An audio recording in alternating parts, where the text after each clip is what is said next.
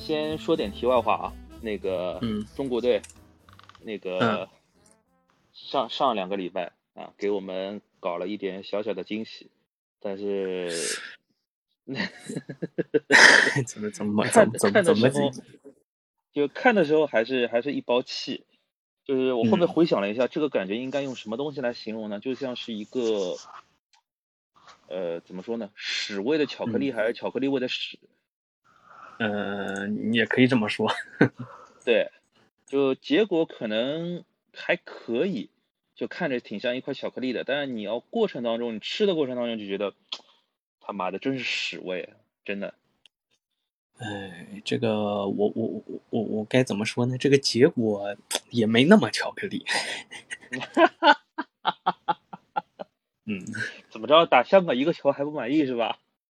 打香不是这个呃，其首先打香港一个球确实不太满意，其次打香港那个被被被压着打，确实也不是很优秀。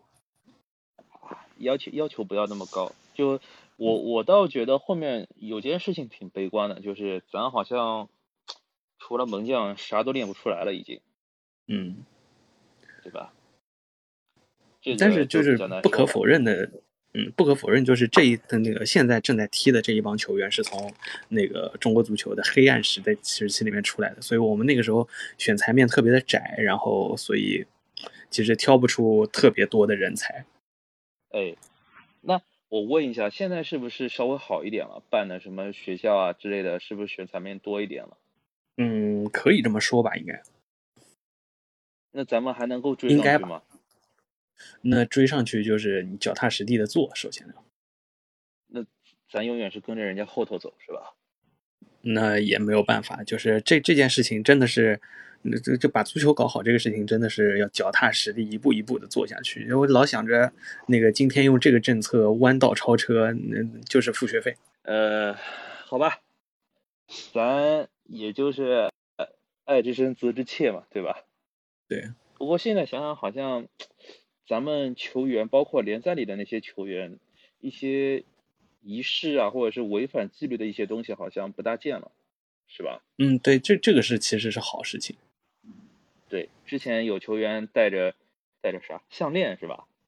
嗯王申超们，啊，之前有球员带赛啊着带着项链上去，对对对，我的，在场边换人的时候把项链给藏了，然后上去了之后，镜头捕捉到是把项链又给戴上去了。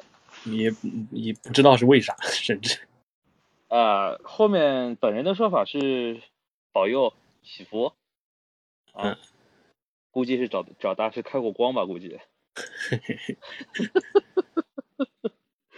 不过确实挺危险的，你你回头人家那个那什么，那个场上接触的时候拉你项链把你勒死了咋办？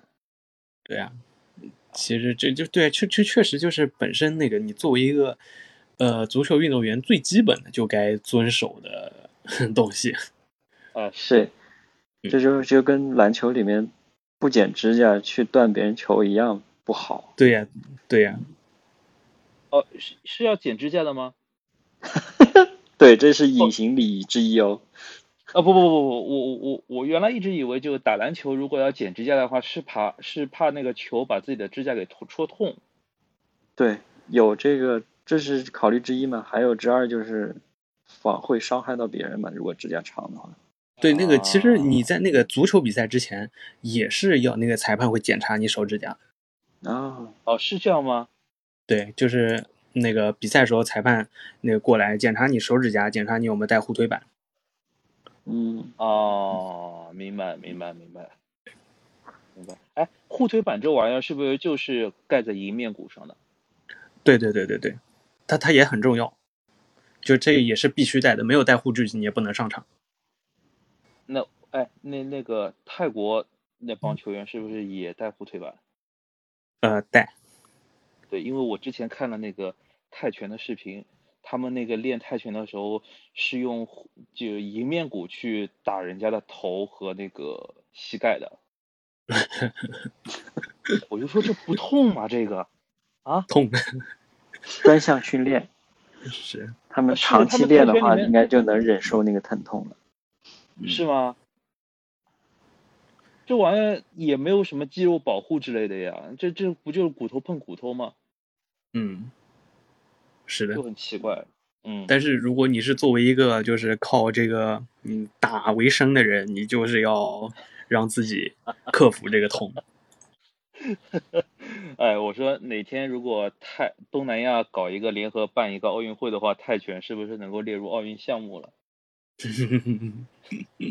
其实真正的泰拳比赛，如果是规则完善的，他们戴的头头罩是有那种海绵垫的，所以脚踢到头罩上应该不会疼，但是踢在身体上可能会比较疼痛。但是身体大部分地方有肌肉保着，应该也不会太疼，除非骨头真的骨头撞骨头。然后我看到过也有那种就是比赛中，应该是拳嗯散打比赛，他小嗯腿直接踢到对方的膝盖还是腿上，就是小嗯腿直接骨折了啊，踢断了的就，踢的那个人对对他自己也骨折了的那种，我也见过。对对，呃，是因为我前两天刷到的那个泰拳视频，就是他们练的时候是怎么练的？就是两个人就现对面对面对面站着，然后迎面鼓打迎面鼓，就脚那么一直踢的吧，跟二傻子似的，在那边踢呀踢呀踢，踢个几百下。我就说这玩意儿真不痛吗？这个，太吓人了。嗯，很有意思，嗯。然后那个今天不是要聊那个野球场上的礼仪嘛，对吧？嗯哎，咱们从那个正规赛场上开始说，就正规赛场上，像足球，足球里面有很多就就是有宗教信仰的，他们那个，然后呢，今天主要讲讲，就是咱们自己啊，嗯业余平时的时候打篮打篮球或者是踢足球，我们有哪些，就是第一个是相关的礼仪，还有规矩，对吧？嗯就嗯就在场场上你得做，你能做哪些，你不能做哪些。然后第二个呢，就是你见过什么奇葩的好玩的事儿，是吧？嗯哎，咱们一件一件说。就第一个，先开始说礼仪，说规矩。啊，那个我就记得一个，就踢足球的时候呢，一般性都是七人的场，对不对？这种七人场呢，有一个规矩就是，它不大允许开高球。啊不不不不不是不是不是，就其实没没有那个不开高球这个说法。没有，对对对对对，没有没有，而且就是说我们野球如果踢野球的话，基本是五人场和七人场的样子。然后五人场、七人场的话，呃，最普遍的就是业余足球尽量不铲球，啊，对，哦哦哦，对对对对对，那么一个动作。对，我表弟就是就是他曾经踢球，就是被别人铲球之后，膝盖侧韧带就被拉撕裂了，然后还做手术，哦，就特别不好。然后是是那个，就是因为在跟别人踢球的时候被别人铲到了导致的。嗯，是确实。那个，我我就我就在说另外一个想法，就是不管是足球还是篮球啊，那个在野球场上我们很少有裁判，对不对？嗯对，正规比赛我们另说啊，比如说什么业余的杯赛啊之类的，就平时大家一起打打玩玩的时候，那个呃犯规都是自个儿叫的，对吧？嗯嗯，对，那足球场上里面犯规是怎么界定的呢？犯规呢，其实自己基本上怎么界定？你你如果其实最这犯规啊，就是你自己犯规踢到别人了，或者是怎么样来手球了，多少都是有点数的。对方但是会叫吗？呃，对方会就是对方会叫，然后你你你要是那个你有时候对方没叫嘛，你自己往前带，然后你要是对方真叫了，你自己也有数嘛，那你就停下来了。嗯。嗯嗯嗯。呃，我在踢球之前很小，呃，中学时代踢球的时候，一般我印象中，我踢球的时候都没有被叫过犯规，就嗯，基本没有犯规，就是在一直在一踢。一一般来说就是你普通那我想起来，我是呃小学六年级的时候被在一个篮球场踢球，然后我嗯站在对方射门和球门中间的那条路线上，脸正好被球闷中了，然后是当时被闷的时候就就倒地了。后遗症很严重。嗯对，踢球，哎，说说的说说的明白点，就是踢足球的风险比其他的那个运动的风险比较呃稍微大一点，是吧？对篮篮球当然风险也大，篮球也会就是就篮球、足球可能是就就风险等级比较差不多。当然，就是如果我们看那个比较严重的受伤，可能足球比篮球更多一点。嗯，嗯，还有别的运动哎也有很多风险，比如说滑雪，对对，说那那那骑那那行之类的这种，对，那是自然。然。是的，对。哎我我我问啊，就是你们一般性踢野打野球或者踢野球的时候，场一般性是不是都是几波几波人这么一种，对吧？嗯，嗯，对啊，篮球我记得一个场子一个半场大概有三波人，足球呢？足球有的时候三波人、四波人都有，但是基本上如果是你凑三波人是最好的，因为你就就轮轮换的比较快嘛。那嗯下面也不？用等太久就是进一个球，就是或者是踢到几分钟。我我们基本上比较多的是踢那个踢两个球，就是进两个球就下，然后呢好，高啊！对，然后那个如果你你你就一直僵持的话，就十分钟下。哦，啊，那还是有时间限制的。对对对对，那那也不能没完没了踢下去。如果比如说球那个你你三波人这样子，你下面的人就等的不会太久，你最多等十分钟嘛。如果是四波五波人的话，我们就会一球就下，啊，偶然性增加，然后让大家轮换的更快一点。啊，但是如果一个球一直踢到十分钟，还是会下的，是吧？对对对对对，到时候有，到时候如果十分钟是谁计时呢？有没有有没有在场上球队的人不愿意下来的呢？也也不会，你就是第四下面第三队，嗯 第三队下面等的人可以计时，啊，嗯啊，然后最后喊到时间差不多了就就就下。对我有一个问题，就是一般在正式比赛当中的那些红牌动作，比如说守门员在禁区外手球啊这种动作，你们如果嗯野球场发生了会怎么办？那其实就是一笑而过，发生过吗？发生过，经常的这种。但是就就是野球，你也有认真的野球和不认真的野球。如果是不认真的野球的话，大家就一笑而过；认真的野球可能就要好好那个，就是嗯，两个业余球队约战的话，这样可能就会你判一个，也不会给他判红牌，对，但是就就就就会挺生气的，可能后面后续的动作火药味儿就要上来了。嗯，因为哎，那你们在那个呃场下或者是在场上会交流战术吗？呃，场会其实是会的，其实是会的，对吧？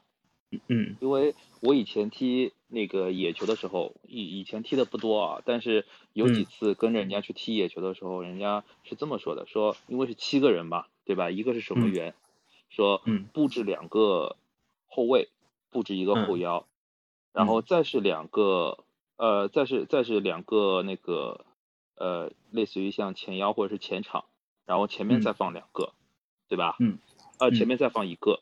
呃，说你踢的时候呢，呃，分工要明确，啊、层次要清楚。怎么清楚呢？你的守门员和后卫一定要开球找后腰，然后后腰要开球要找要去找前场，前场然后再去找那个另外的其他的那个进攻型的地方，呃，球员，对吧？呃，基本上是其实我我层次。嗯，我我我觉得倒不一定是这样子，因为这样子是就有点死板。啊，对，但是有很多就是类似于像玩一玩这样的比赛呢，就这种这种事情还是挺有用的。嗯对啊，防守的时候其实分工也挺明确的。嗯嗯嗯，我不知道你们那边是不是比这个更加战术丰富一点呢？还是说啊更加大家灵活一点呢？还是说就完全不管不顾那种？呃，那我们可能还是比比较就是比比较没有没有这样循规蹈矩的。其实对然后我还记得我跟梁端第一次打球的时候，嗯，嗯，那会儿在闸北，是吧？在闸北是啊，那个什么，叫汉一个小球馆，对对对，那那那那个那个那个时候是我第一次看见战术板，就怎么玩呢？就是你知道你你知道是什么操作吗？就是呃分好波，然后分好波了之后，那个梁端掏从包里面掏出了一个战术板，然后告诉大家你要你我们要打什么战术。嗯嗯然后一年以后，我在虎扑上看到一个帖子，有人在问说，这野球打的这么正规吗？然后人打着打着，对方嗯掏出掏了一个战术板出来，嗯，然后下面一片 惊讶，一片跟帖，说说怎么可以这个样子啊？说这个我相信随着那个大家越来越年轻的小孩儿越来越懂嗯这个篮球，我相信以后越来越多的人会使用起这个器具的。对，其其实我我我以前也是不懂战术板，但是后来我我们开始也也是有战术板这种东西拿出来的。啊，是是是嗯，我我个人是不不排斥这个东西啊，只是觉得嗯第一第一次感觉呢，感觉有点新鲜，有点好奇；第二嗯个呢，就觉得好像呃有一点点那种大题小做的感，呃小题大做的感觉。嗯，吧就是对对方看到了你这个行为，然后会觉得嗯哇，他们是什么来路？是不是有点不符合球场礼仪？对方是呃这么套路深，我们该怎么办？然后还有第三点，就给自己给自己一点标杆，就是你哥们儿，你都把战术板弄出来了，你是不是得表现的专业点？万一打的跟什么一样的，你是不是说不过去？就这种感觉。嗯嗯，就是拿出战术板那个队第一个下，就有点面子上挂不住。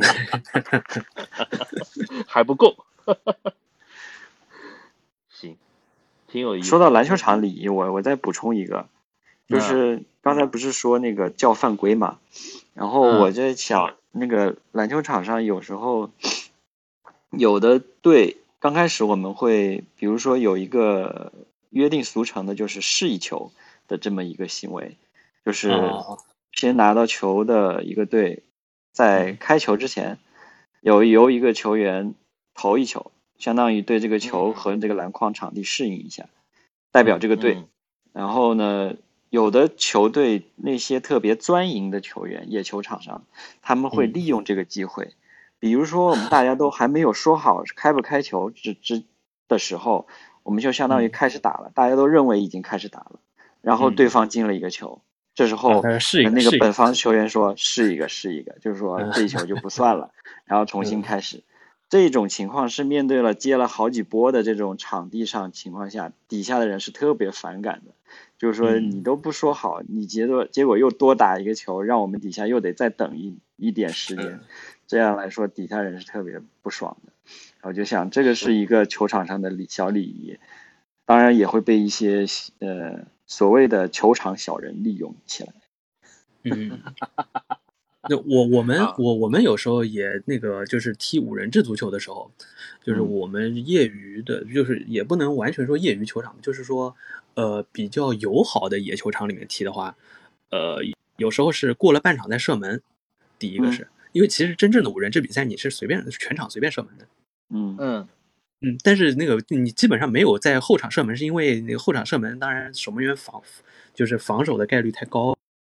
嗯，就是中场射门的话，过了中场再射门是之前要讲好吗？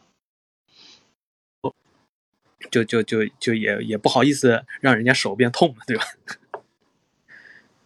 这就是一个约定俗成的说法，就是呃，对对对对我尽量尽量不要在后场就这么不负责任的撩一脚，对吧？对。然后还有呢，就是那个你在你你到了近那个就是离球门很近的时候，不要大力射门。啊啊，明白。对说小场大力抽，手机被人偷啊。哦，我我我刚开始听到这句话，以为是两件事情，嗯，结果是一个事情，是吧？对就是，对他的一个射门的事情诅。咒。这还是一个报应的故事，是吧？对，嗯，是挺有意思的。哎，那我问啊，就是因为篮球场上有一种谁先开球的说法，就是啊不，谁那个谁分呃怎么分组的方方法就是转球，这球的气门芯呢、对着谁呢，谁就呃归归到一组里边去，是吧？嗯对，那足球里面是不是也是这么分组的呀？呃，有也是这样分组的，有这确实有这样子。也是气门芯是吧？对对对对，转球转到谁，然后就就分队。嗯，啊，还有一种分队的方式就是石头剪子布，但是只出布，呃，分区分的区别就是，然后，哎，咱们再咱们再咱们再说说啊，就是嗯、关于球场，球场这个里面一些器具啊或者怎么样啊，是不是呃有一些规矩？比如说像篮球里面有些就不能扣篮，是吧？啊，不能拉网，啊，是这个有。对，篮网不能挖，对，嗯，足球好像也不能拉网，对吧？足球啊，足些球一一般来说，你能去的那些球场的球门网都是残破不堪的，所以没人管。嗯，篮球场上那个球网，它，我总感觉那些扣不进的人，哦，还有就是，呃，其实你那个出去踢踢踢踢业余球吧，就是嗯。你从对面的热身开始，你就知你大致就能知道对面的水平。嗯，啊，对对对对对对对我想起来了，之前，嗯，你说，我说就是，呃，如果你看到对面那个对面对面一队是先开始从那个身体的那些什么跨步啊，或者是压腿啊这些大家一起做的，这个队你要、嗯你要你要小心一点。然后呢，如果 如果有他们那个都是在那个球开始几个人颠一个球让球不落地的那种方法，就说明这这个这个这个队大概技巧也都挺好的。然后篮球场里辨别对方实力的方法之一是看对方能不能左手上篮。如果如果他哦是如果是左手球员除外哈，他是左撇子除外，就是一般的人大概都只会右手上篮，然后左手特别难看。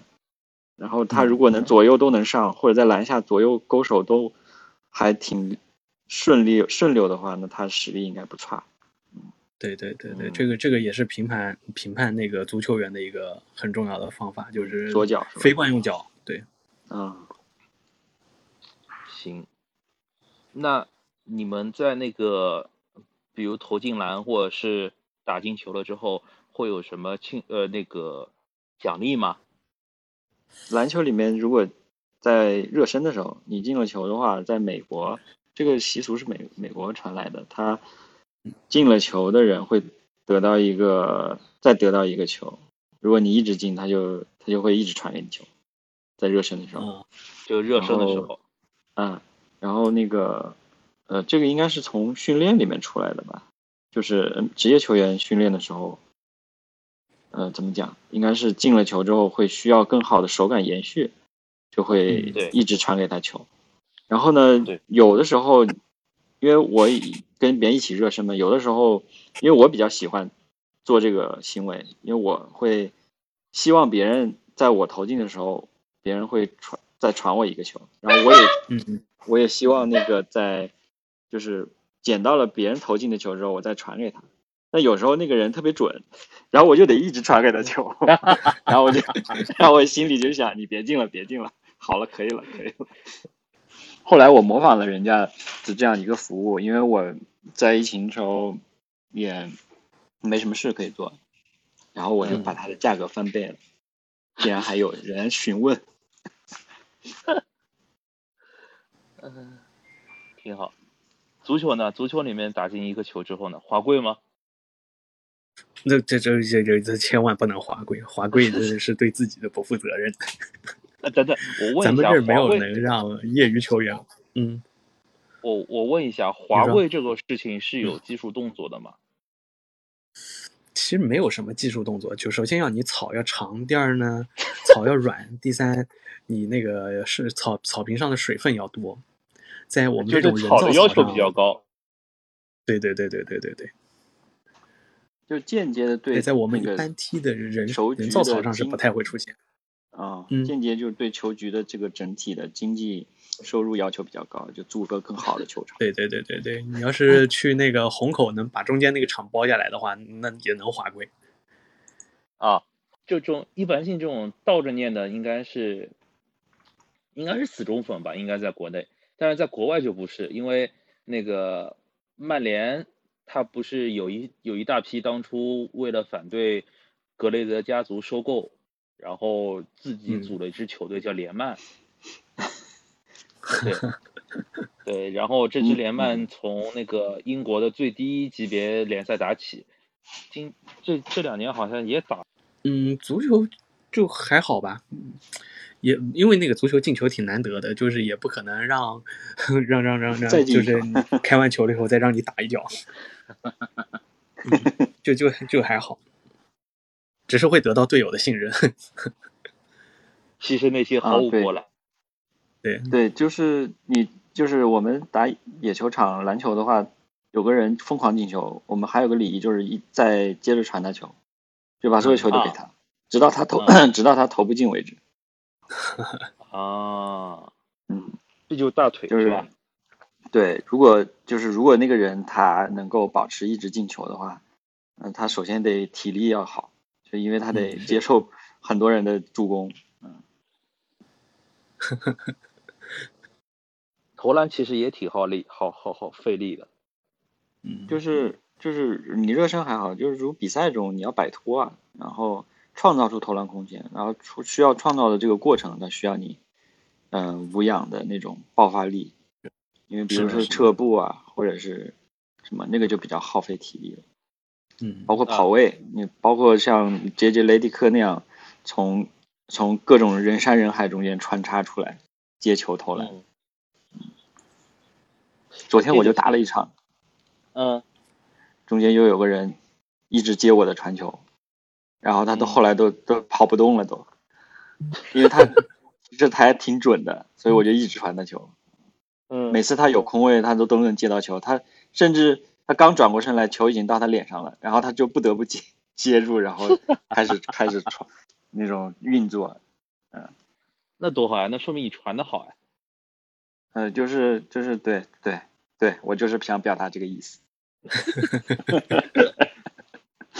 因为之前有人在虎扑上面发出了一个帖子，就是那个人当时坐在迈阿密的呃第一排还是第二排啊，嗯那个邓肯罗宾逊就在他的前呃就在他的面前，然后他就看着邓肯罗的罗宾逊在这边呃左晃右晃在那边摆脱，然后嗯绕着那个中锋在那边走圈圈，说这个人平时看着瘦瘦的、白白的，身体素质也不是很起眼，但是他那个变向的速度，就摆脱人的左晃右晃的变向速度特别特别快。说这个嗯是一个射手的本能的话，那射手太变态了。因为首先第一个你的那个灵活性要高，第二个你体力要好，第三个你还得投得准。对，就是你在摆脱之后，相当于你有很好的那种呃瞬间改变行进方向的能力。然后对除了这个，其他摆脱了之后，花了大力气摆脱下来，还得有稳定的出手的手感，这就是两个。还有一个问题，我我发现梁嗯。刀问的很好，就是，呃，因为我们踢球啊，或者是打球啊，不可能就一个单独的抢，对不对？就是嗯隔壁的那个球场里面的球飞过来了，你们会怎么办？隔壁球场，哎，足球隔壁球场是不是隔的比较大一点？也也不一定，也不一定，也经常飞过来。那你们怎么处理？呃，我们基我说就是正常的话，就是我会等一轮进攻结束了以后，然后再再再给他抛回去。哦，嗯，对，因为我我见到过，就是有很多呃篮球呃足球场，它是把嗯。一个十一人制的球场画那个平行的三等分，对对对，然后变成了三块七人制，然后大家就踢球的时候就特别特别的那种，就是就会撞车的那种感觉。嗯，是的，对，特别是像杯赛，因为我见嗯过，就在浦东三林那边有有有好几次在那边华师大三附中的一个十一人球场，然后那边举一个举行了一个杯赛，就那球啊真的是满天飞，中间有没有三角的那种那个广告没有牌挡着？没有没有，那那主办方也有问题。是的，是，这这，因为大家都全身心，因为那是比赛嘛，就全身心又扑在那个自己的比赛上面，没人会去管你的这个球嘛，是吧？那这个组织真的是比较差。但不管好像也不行，对吧？你这球嗯放在你你落到那个越过场地还好，那么摄影师啊、记者啊可以去捡一捡。你要是落在去那个场当中，影响别人踢球，你怎么办？嗯，对，就有时候那个篮球场上对隔壁场飞来一个球，但是你没有他没有看到他是怎么来的，你会捡到球之后往 往别的方向扔，对对对对对对对，真是就踢那人家得问，得。问，得问你，你啥意思啊？对吧？这这就矛盾起来了。然后有时候就篮球场上那个别的场地来了球之后，呃，比如说我投了个球，掉掉到别人场了，然后我特别烦的就是那种虽然很近，但是他也不理那个球的人，对就也有。啊你你能你能稍微伸下手就能拦住他，他甚至看着那个球过去，是的，然后再投自己的篮，哎，我就快疯了，我这时候就他可哎，他他内他可心一股火能在想，他可能足足球的选球，其实我们就不那不会每人一个球啊，可能会十个人里面带带两一两个球这样子。但是呢，我们如果要踢的话呢，基本基本会避开耐克、阿迪的球，哦，怎么讲？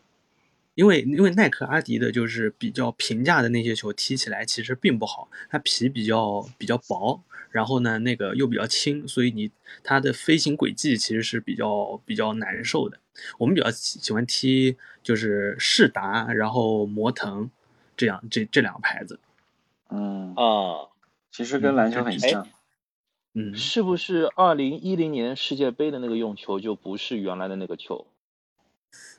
呃，二零一零年世界杯是那个那个那个阿迪达斯叫烽火之轮？吧？叫呃，不，他他那个叫什么来着？什么？我我有点忘了。贾布拉米那个他的他的中文叫什么？我忘了。啊，但是我们不太喜欢用那个球。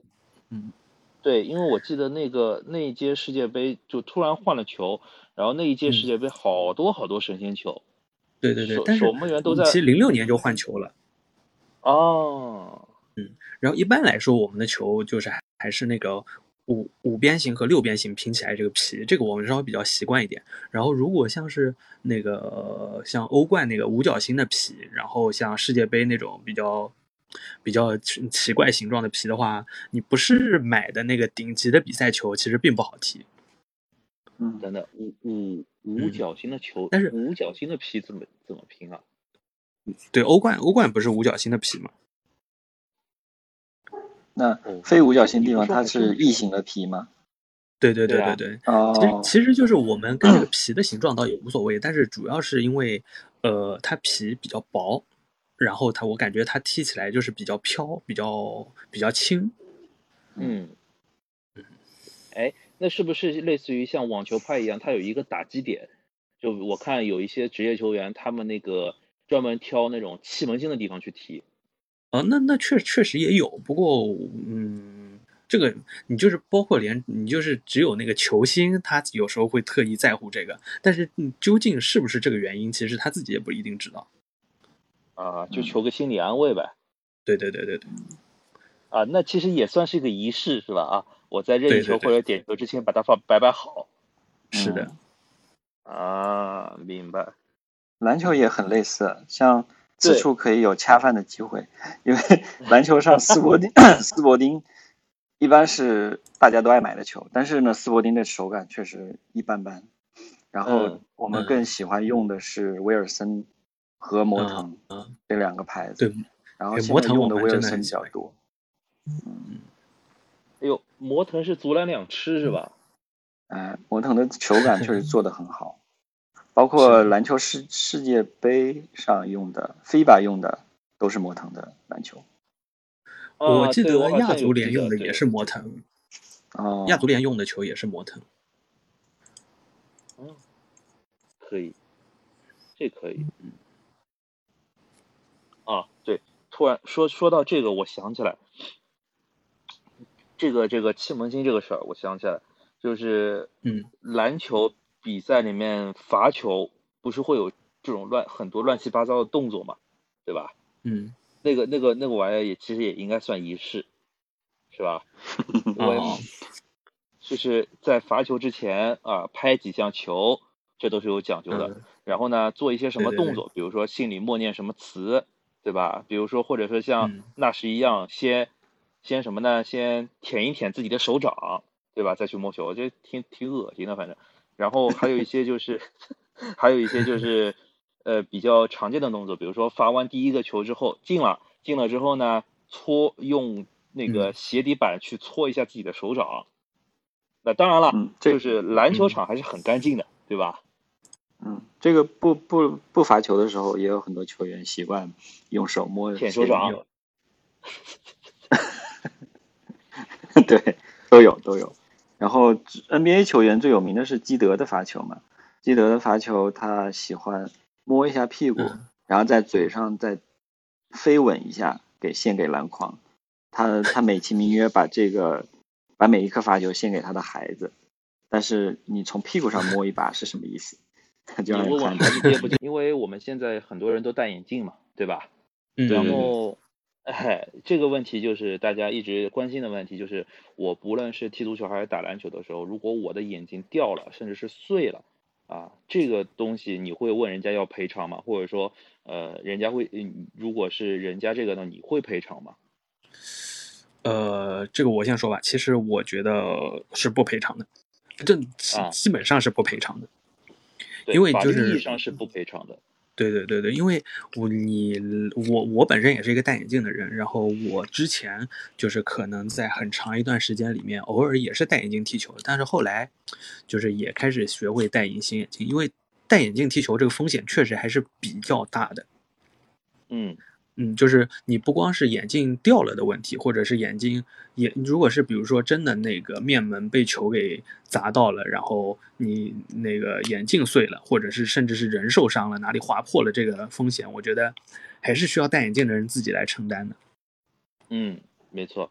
就就甚至包括是，比如说我跟你，我我跟你踢球，然后我们在身体对抗，有一些对抗上面，然后其中一个人受伤了，呃，因为这件事情就上个礼拜就发生在我的我们自己的球队里面，一个对面的一个大哥是就是受了比较重的伤，就是前交叉韧带撕裂，哦，就是在一次对抗里面，但是是一次其实是比较正常的对抗，谁也没有犯规，但是他可能自己没有真没没有支撑住，但是就我们怎么说呢？就是我不会不不不会给你负赔偿的责任，但是我可以去慰问你一下，这样子。啊，其实还是会慰问的。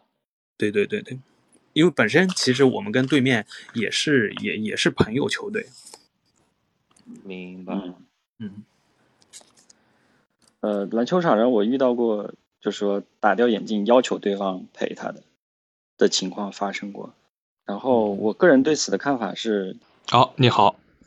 哎，好，周树人你好 Hello 啊，没有，我刚才听到你们在聊这个保护保护动作这个事情，因为我是常打篮球的嘛，然后嗯嗯，这两就是之前没有注意，我因为打篮球受呃两个脚都骨折过，然后后面哦看了看之后发现，明白。嗯就举个最简单的例子吧，比如说呃，当你去遮，就有的时候你去防守对方投篮的时候嘛，你是没有起跳了，你是往前伸手的。但是、呃，对方起跳了之后，你没有起跳，呃，所以说你可以说把脚往后收一下。往往这一个小动作，通常情况下能防止投篮人踩到你的脚，然后崴脚。哦，是，野球场也垫脚，就但是这种很多时候它其实是无意的，呃，但是你嗯，你看咱们很多人投篮动作实际上是往前跳的，并不是一个垂直向上的动作。然后嗯，然后还有一个是关于呃挡拆，就是作为挡拆人，嗯作为挡拆人呃膝盖的摆放位置。啊、你说的是非控球的那个人帮控球人做掩护的对对对，就是掩护人，掩护人不是啊呃，因为掩护人你就是首先你去掩护对方的时候，通常情况大家掩护都是呃属于斜后方嘛，大家是看不见的。我发现就是有一些呃，因为打球的时候有一些朋友啊，他们掩护的时候，他们膝盖是弯曲的，或者说也不注意这个位置，经常会、呃被阻挡人他转身的时候看不到，然后呢，这两个人的膝盖就相碰了。对对对，对，有的时候是被掩护人，就被阻挡人被碰到；有的时候掩护人被碰到。反正碰到的时候，他刚好是碰到膝盖的侧面那个位置，如果力道稍微大一点，特别容易受伤。嗯是，对，那个地方是脆弱的，交叉韧带。所以说，嗯，所以说通常情况下，呃，我后来发现，就是第一，你掩护的时候，膝盖方向，膝盖方向进行调调一下位置。嗯，怎么说呢？就是膝盖是往哪里调呢？呃，就是首先你膝盖是微弯曲的状态。你看大家有的时候为了说加宽掩护的这个面积之后，你的脚是一个往外，膝盖方向是往外斜侧的这种状态。然后呢，你正好它还是要膝盖是弯曲的，就是马步那种状态。对，但是我如果说在这个调整过程中，我把膝盖往呃前方往前方移，然后因为你人实际上也是一个上身是前倾的一个动作，所以说防、嗯就是被掩护人他撞到你的时候，他第一时间撞的是你的上身，所以下半身反而没有那么容易碰到膝盖。嗯，嗯，同意。就是说你整个身体的重心是往前的，然后用胸部第一接触对方。对，嗯，对，这个事情其实是在那个抢篮板的时候也会发生过，就是有些人不会，不是抢篮板的时候会卡位嘛，对吧？嗯但是后面有一些人他比较，就是说怎么说呢，就是比较坏吧，他可能会拿膝盖去顶你那个膝盖窝。哎，你的那个膝盖窝一顶的话，正常的话就可能就是整个小腿就失去力道了嘛，对吧？人会前倾或者怎么样，失去平衡。呃，这个其实也是比较坏的一个动作。呃，但是可能好像在职业联赛里面比较常见，也有很多人去防范这个动作，但是在野球场上就时不时的会出现这种比较坏的。对，还有一些动作就是类似于像是，呃，有人会架出去一肘的距离，对吧？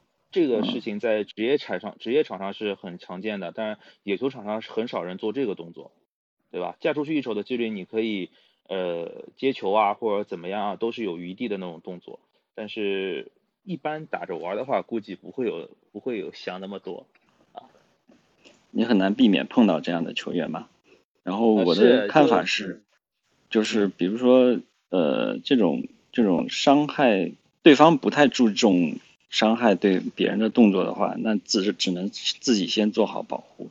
然后我通常防守那种防守那种架肘的突破球员，我就用胸部顶出去，嗯并且呃那你们有没有那种鼓励式的打球？就比如说嗯我我我以前经常遇到，就类似于说呃分到的人大家都不认识，但是呃他传了一个好球，我没有进，这是经常发生的事情啊。他传了一个好球，我没有进，但是他他不会说哦你这个不行，但是他会说呃跑位意识很好，但是功夫差一点，就类似于这样的东西。经常遇到，对这样的人还是蛮多的，愿意给你做球，然后愿意鼓励队友，然后尽量我也希希望大家尽量做这种人，这种队友挺好的。对，然后我发现我们的播客是一个悖论，就是类似于像我们这种，呃，我在分享一个那个，就是打球的时候，早年间吧，现在可能少了，就会有遇到很多赤膊打球的人，就是不穿衣服。然后啊我我在想，是什么时候我会意识到赤膊打球是一件不好的事儿？因为早在更早的时候，我也没有穿衣服打过球过，就是我也是这种人过。就是我在想后后来是什么时候我意识到这样不好？就是说，当我打球的时候碰到一个没有穿衣服的人，他满身大汗过来呃落位被打我的时候，呃还有其他的一个项目，就是别的运动项目的分享。比如说，我因为搜在做这期节目前搜过一些，比如说在滑雪，在这个运动上面的时候，你在滑雪场里有时候也有一些运动礼仪需要注意，比如说你的滑雪板需要，就是你不滑的时候，你需要倒扣来过来放置，因为滑雪板的那一面不是你脚踩的地方有那个设备嘛，可以固定你的脚，嗯然后它会凸出来，然后滑滑雪板倒扣的目的就是用凸出来那一面放在雪地上，这样它不会滑走。如果万一它不小心被滑走了的话，它相当于是对别人的滑雪道上会有一些障碍物，那肯定会对别人滑雪产生一些危害。就这是一个这方面的礼仪，哦对。嗯，然后 在滑雪的道上的时候，你也不应该轻易的去超别人，这也是一种礼仪。就是因为你不知道前面那个人他到底滑雪的水平如何，如果你突然超超过他的话，他可能会受到惊吓，导致他自己的动作失衡，导致他摔跤。哦对，这也是一种礼仪。然后关于那个另外的运动项目，就是骑行的时候，也是、嗯也是有跟滑雪类似的，就是不要轻易变道。就你在比如说公路上骑行的话，这样我我这个大家应该都知道是在呃那个叫什么交通规则里面也有规定的，在骑行的时候尽量不要轻易变道。如果你呃就是超出到你的那个骑行的道的外面去的话，对你的自身呃交通安全也是一种隐患。然后你转弯的时候，你需要伸出你转弯那个方向的那个手来表示你要呃转弯。那我现在有一个问题，我我感觉现在开车不打灯的人越来越多了。啊，怪驾校呀，哎。对，因为因为转弯的时候，很多人可能会打灯，但是超车的时候，有很多人是一定不会打的，因为这就相当于告诉你和你后边车道的那些车子，告诉告诉他们我要变道或者是我要超车了，这样子人家就会上来一脚油门上来来堵你。对，天呐，他们的理由是这个，但是多坏。对，但是我觉得这个理由好像就。好，要不今天我们就到这吧，我们也录了一个半小时了。嗯，为听众呃分享他们的那个宝贵的故事，谢谢。呃，谢谢。我们那个播客的话是每周二都会来一期，呃，如果感兴趣的，谢谢各位。嗯，谢谢。那我们今天就录制到这了，好，谢谢大家。好，拜拜，拜拜。